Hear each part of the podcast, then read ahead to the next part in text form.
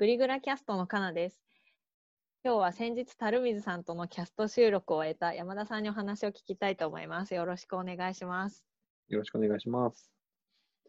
じゃあ、いきなりなんですけれども、話してみて、聞きたかったことが聞けたのか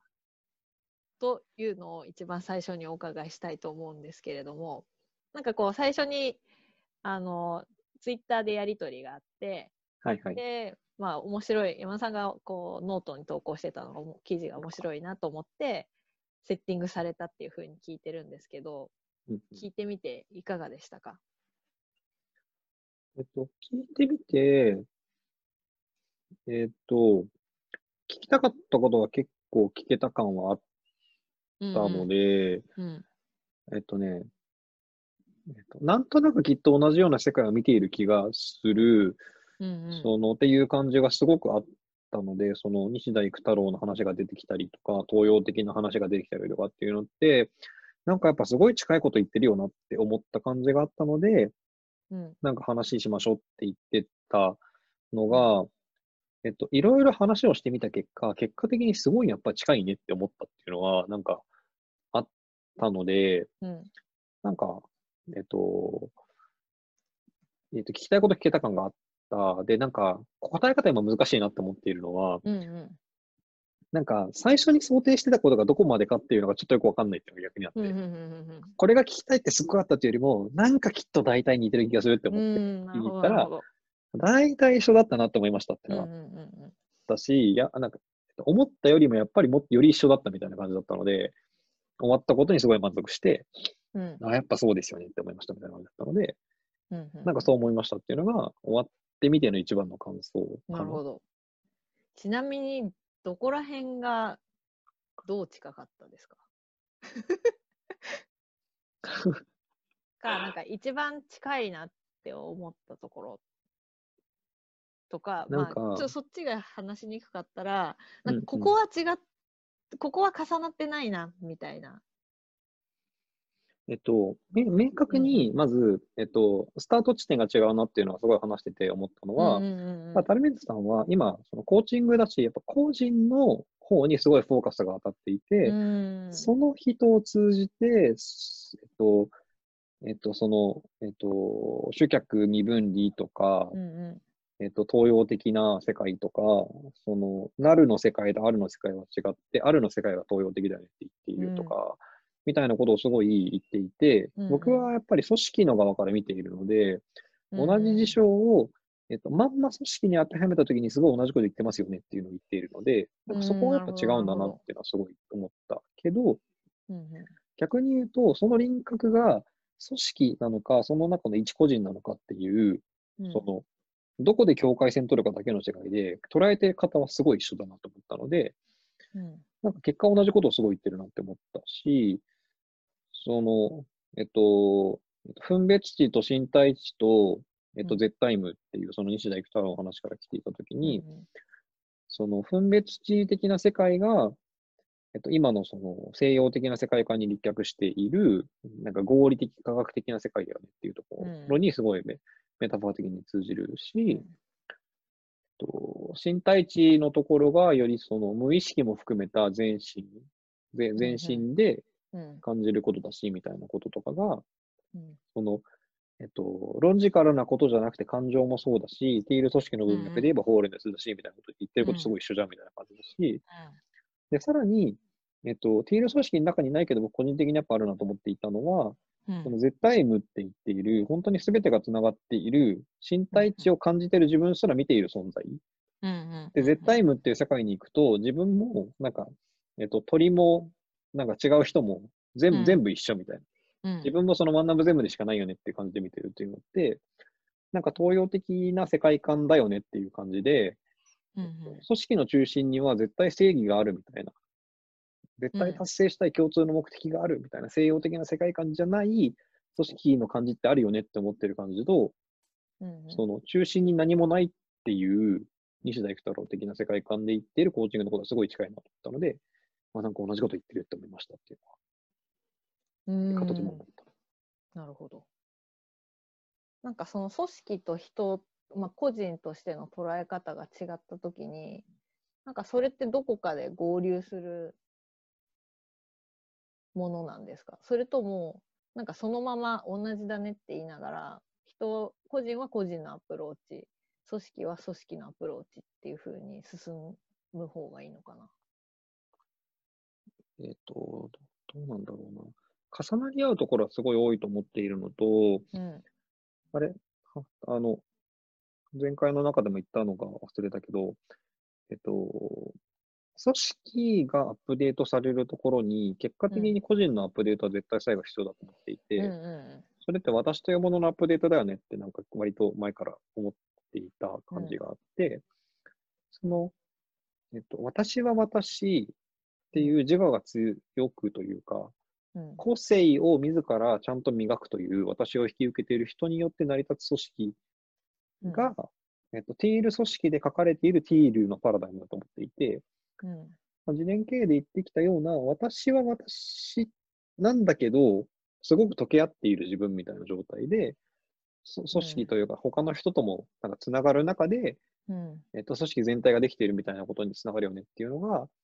あるだろうなと思っているので、うん。うん。なんか、ど、どこの目線から見るかの違いぐらいであって、すごい同じこと言ってる気がするっていう感じ。だけど、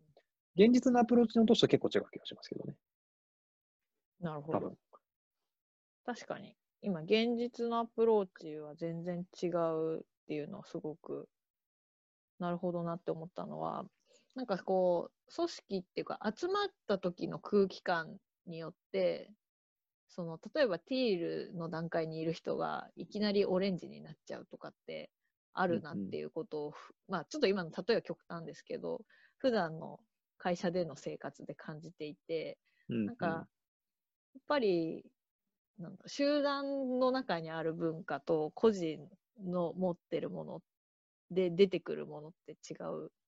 なーって思って今話を聞いてました。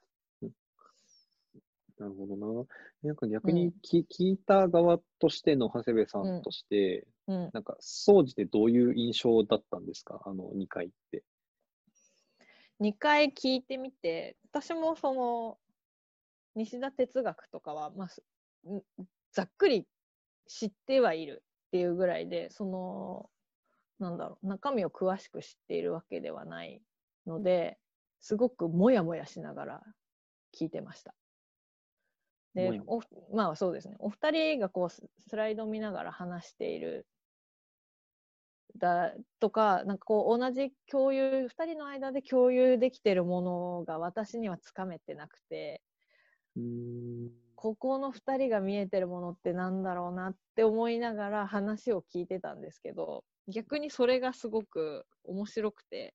うんうんなんかこのもやっとっていうか、まあ、ふわっとしたものを抱えて、まあ、自分の世界に戻った時に何があるかなとかっていうのを考えながら聞いてました。そうですなんかいお覚えてる中で、うん。ここなんか、え、何言ってんのこの人たちみたいな、わかんなくなった話ってどのあたりとかなんか、覚えてるのあります？逆に分かんなくなったというか分かったところってすごくああそうだなっていうふうに思ったのは、そのやっぱりなんだろう。ビジネスとして実利も大事だけどそこを追いかけていくと立ち行かなくなってるっていう話はなんかすごくそうだなって思ったんですね。まあ、それたまたま私のタイミングと近かったっていうのもあるんですけど、うんうん。っていうのは、なんかその組織がよくあるためにとか、人がよくあるためにも、やっぱその、なんだろう、その人のホールネスであった方がいいっていうのはすごくそうだし、でも世の中のビジネスの流れとしても、今っていろんな手段が選べて、なんか必ずしもそれじゃなきゃいけないことってすごく少なくなってきたときに、ビジネスのやり方って、なんかやっぱり根本的なお客さんが喜んでくれるにはどうしたらいいんだろうっていうことを全部やっていくみたいにしないと勝ち残れないっていう現状があって、で、私はシステム屋さんに勤めてるので、そのためにいろんなテクノロジーを使って、まあ、ユーザーのエクスペリエンスを高めていくとかっていうような話をしていたときに、なんかその人とか組織の幸せっていうものをになんかどっちかってフォーカスする話をしてたのが私にとってのそのビジネスとしてやらなければいけないこととすごく重なってきた時にうん。あなんかそのバラバラじゃなくていいなでビジネスもそのなんだろう西洋的に縦割りでこ細かくしていけば分かるっていうところからもっと全体感を捉えてこうエコロジカルにっていうかなんだろう。経済のチェーンが回るっていうところまでを考えていかないと立ち行かない時代のフェーズに来てるのかなみたいに思って、そのタイミングで聞いてました。なるほど。なんかあの、本当さ、最後かな ?2 回目の最後にタルミンさんがあそうですごい共感してたのを知ったし、うん。あの、終わった後に2人で喋った時もやっぱりそうだなって言っていたのは、やっぱり現実につなげたいですよねっていうのを、うん。ここだわりたいよねっていうのは、やっぱ2人ともすごい共通してる問題意識だよねっていうのはあって、確か2回目かな？であった、その、えっと、えっと、身体値とか絶対無の世界を垣間見たり、その行った時に、うん。なんか俺こんなすごいことできるしっていう、なんかうん。他の人そこに至ってないという変なマウンティングをする人もいるよねっていうのじゃ意味がないし、うん。なんかそのマインドフルネスが、その自分の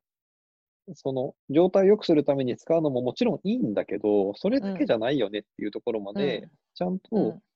その抽象度を上げてというか、より深いところに届いた上で、じゃうんあそれを現実にどう戻してくるかっていうことをやるっていうのが、うん。やっぱやりたいよねっていうのうは、すごい、タルメズさんが、あのうん、1回目かなで言ってくれてたコミュニティコーチングエコシステムって言って、うんうんうんうん。えっと、オレンジなパラダイムの中で、あえてそのグリーンな、っと、総合、えっと、非金銭的な総合、えっと、うん扶助みたいなうん。ことをコミュニティとしてあることによって、人間性の回復がそこでも行われ、それが外の資本主義との、えっと、価値交換にまたつながっていくっていうのを両立させるっていうのは一つのチャレンジなんですよねっていうのは、うん。もう完全にその文脈で言っていたので、うん。なんかそういうところだよねっていうのは、なんか目目指しているところとしても、いや、なんか自分たちそれ分かったからいいじゃんって言ってるんじゃなくて、うん。それを踏まえて世の中にどうこうよく作用していこうかっていうのは、うんやっぱそうですよねっていうのが、なんかさ、とても大事なところだった気がするので、うんそこは共通するところな気がしますね。そうですね。なんかその矛盾なくビジネスと融合して、融合っていうとあれですけど、なんか同じところを目指して進んでいけそうなんだなって思って、話を聞いておりました。そうですね。ちなみに、あの、うん。個人的に聞いてみたいなと最初思っていたのは、はい。あの、印象として聞きたいことが聞けてなさそうな雰囲気がしたっていうことだったのかなと思っていて、うん。なんかそれはどういうふうな印象だったのかなっていうのは。あ、なるほど。なんかその、音声だけ聞いてるときって、その目が見えない状態で、その場にいる感じなんですよ。そうイヤホンで聞いて、こう、喋ってること耳を澄ましてて、うんこう、うん二人がどういう表情とか、どういう空気で話をしているのかなっていうふうに、こう、想像しながら私はいつも聞いてるんですけど、なんかその時に、こう、樽水さんは静こう割とゆっくりなテンポで、こう、淡々とこう、なんだろう、こう言い言い含めるじゃないですけど、すごく丁寧に説明をしてくれてる中で、こう、山田さんはなんか多分自分の世界に結構深く潜ってるなっていう感じが、多分このキャスト撮ってること忘れてんじゃないかなっていう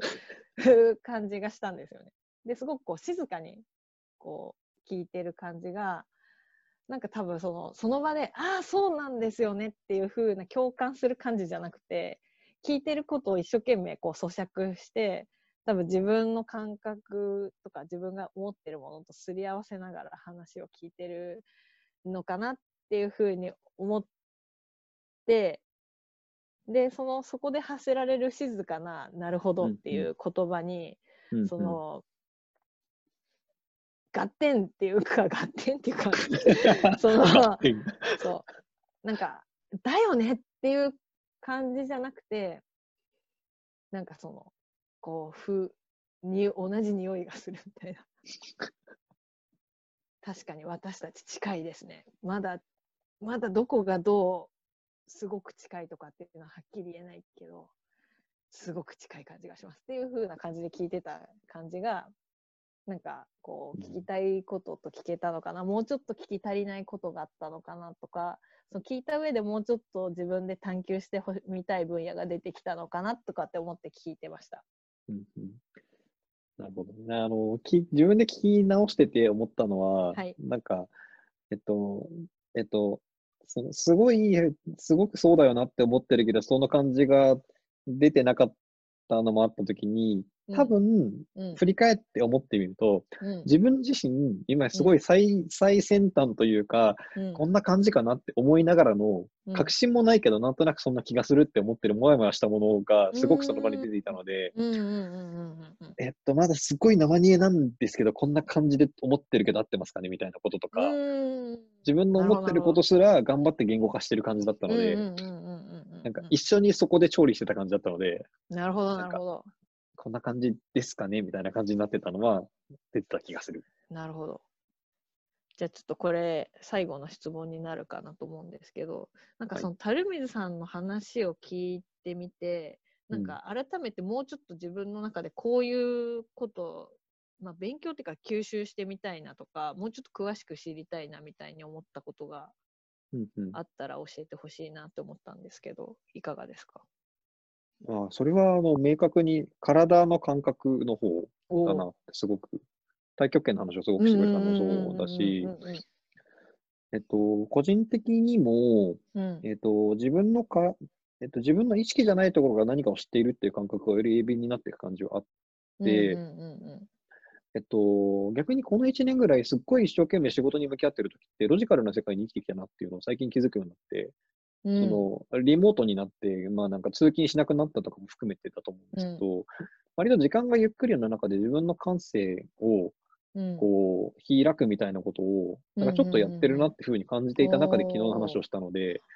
あ、割とそれゆる、なんかダメ、ダメというか、鈍かったんだな、最近って。この1年ぐらい振り返って思ったので、なるほど。ああまあ、そういうモードもそれはそれでいいけど、そうじゃないモードもあるよなってすごく思ったので、うんなんか今はそういうのを大事にしたいモードなんだなっていうのと、うんそれを体系としてやってる、なんとかどうみたいな世界がいろいろある中うんうんでうん、そこにちゃんとその道に沿ってやるとかはすごいいいのかもしれないなって思いましたっていうのは、一個感じたことでした。なるほど。わかりました。じゃあなんか、このテレワークが続く日々の中で、こう改めてなんかじ、普段の日常を味わい直すみたいなのが、そういう感覚につながってるのかなと今思いました。まさに。その延長にきっとそういう身体値とか、体の感覚みたいなのがあるんだろうなっていうのは、うんなんとなくつながった感じがあったので、うんうん。もうちょっとやったらいいやりたいなって思いましたっていう感じでした。わかりました。じゃあ、今日はここら辺で終わりにしたいと思います。はい。ありがとうございました。はありがとうございました。